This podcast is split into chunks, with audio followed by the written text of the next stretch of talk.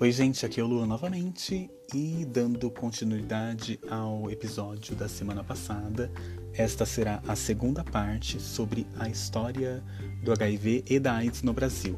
A primeira parte, como vocês já devem ter percebido, foi do ano de 1980 a 1990. E a gente começa aqui a abordar tudo o que aconteceu de 1991 até os anos 2000, até o ano 2000, na verdade.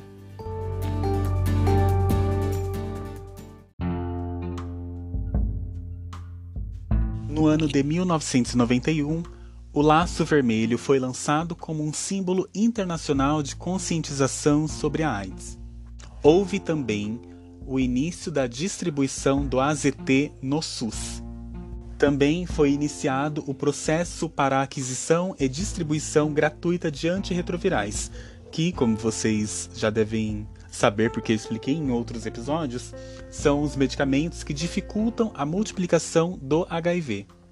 Também em 1991 foi lançado o Videx, que é a didanosina, que, como a ZT, fazia parte de um grupo de drogas chamadas inibidores de transcriptase reversa.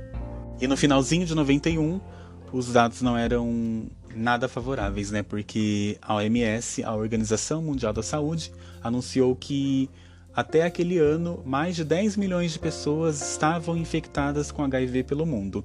E no Brasil já eram quase 12 mil casos de AIDS.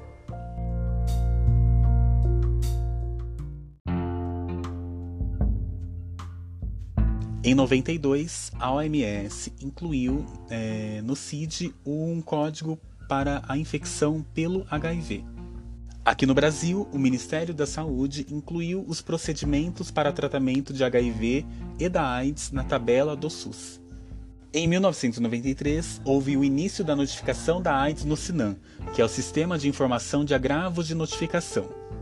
Nesse ano surgiu uma coisa muito boa que foi é, o início da produção do AZT aqui no Brasil. A portaria número 347, de 25 de março de 1993, estabelecia e organizava o processo de programação do projeto de controle de DSTs e AIDS. Gente, eu estou falando dessa forma porque era dessa forma que naquela época se falava, mas a gente sabe que o correto é ISTs, AIDS, HIV e hepatites virais são coisas distintas.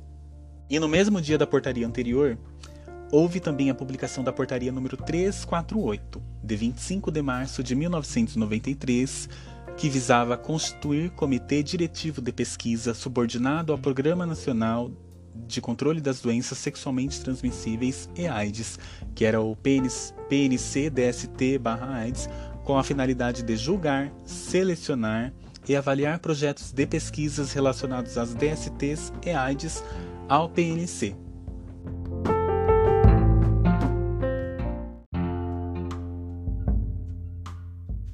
Em 1994, estudos mostraram que o uso do AZT ajudava a prevenir a transmissão vertical do HIV, que eu já disse anteriormente que é de mãe para filho durante a gravidez ou na hora do parto.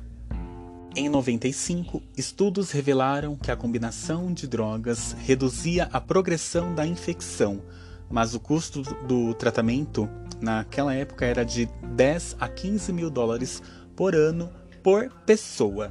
Nesse mesmo ano, foi aprovada nos Estados Unidos uma nova classe de fármacos contra o HIV, que são os inibidores de protease, que dificultam a multiplicação do HIV no organismo.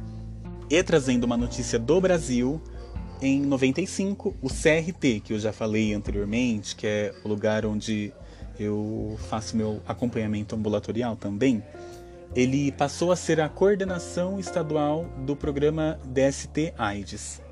Já em 1996, o Programa Nacional de DST e AIDS lançou o primeiro consenso em terapia antirretroviral, que foi é, uma regulamentação da prescrição de medicações para combater o HIV. Também em 96, através da lei número 9313 de 13 de novembro de 96, as pessoas que viviam com HIV ou AIDS tinham direito de receber medicamentos para o tratamento do HIV e da AIDS gratuitamente.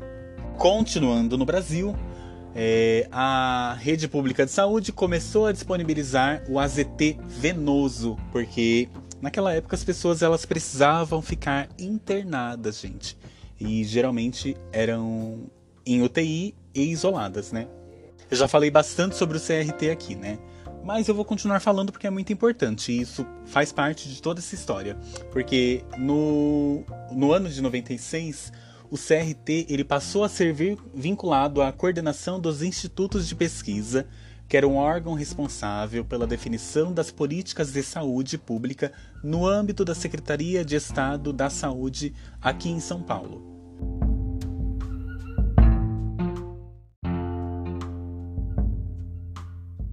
No dia 3 de junho de 98, houve a publicação da Lei 9656, que é a lei é, dos planos e seguros de saúde privados, e também é, houve aí uma decisão muito importante que tornou obrigatória a cobertura de despesas hospitalares decorrentes da AIDS por esses planos e seguros de saúde privados. Entretanto, não assegurava a terapia antirretroviral. Em 8 de outubro de 98, houve a publicação da Portaria 3717, que criava o Conselho Empresarial Nacional para a Prevenção ao HIV e à AIDS e dava providências correlatas. Dentre as empresas e organizações empresariais que compuseram esse conselho estavam a Avon, a MTV, a Confederação Nacional do Comércio, a Andrade Gutierrez, a extinta Varig, a General Motors, a Natura, a Volkswagen, a Associação Brasileira das Indústrias Farmacêuticas, a Nestlé, a Editora Abril, as organizações Globo, o SESI e a Sadia. Entre as competências e atribuições desse conselho estavam assessoramento ao Ministério da Saúde na resposta nacional frente à epidemia da AIDS e na viabilização de ações para sensibilização, mobilização e informação sobre prevenção da AIDS e promoção da saúde junto às empresas.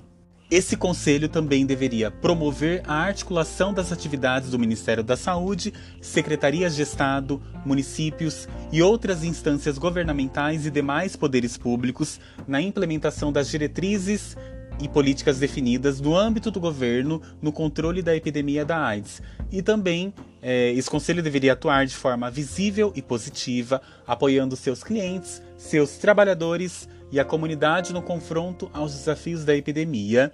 Eles também deveriam identificar e priorizar ações que respondessem às necessidades sociais. E por último, mas não menos importante, eles deveriam é, conhecer e intercambiar experiências relevantes de outras empresas nacionais e multinacionais do setor privado sobre o impacto do HIV e da AIDS.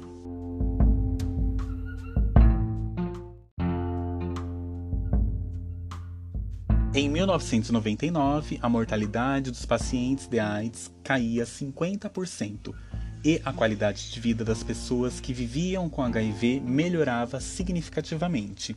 E também no finzinho desse ano, vários estudos indicavam que quando, quando o tratamento, a terapia antirretroviral, era abandonada, a infecção pelo HIV se tornava detectável, ou seja, voltava, né?